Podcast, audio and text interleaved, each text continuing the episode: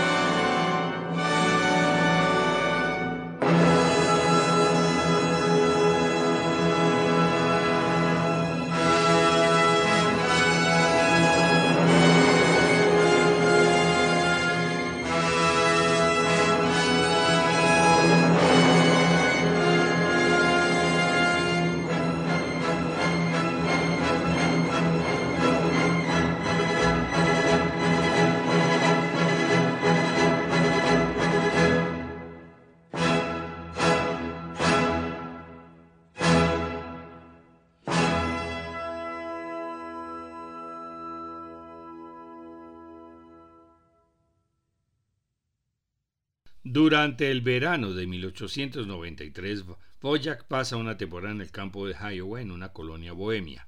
Después no renueva su contrato y regresa a su patria en 1895, donde continúa su trabajo en el Conservatorio de Praga. En esos años se dedica a la ópera y al poema sinfónico. En 1901 es nombrado director del conservatorio y senador vitalicio. Boyack muere el 1 de mayo de 1904.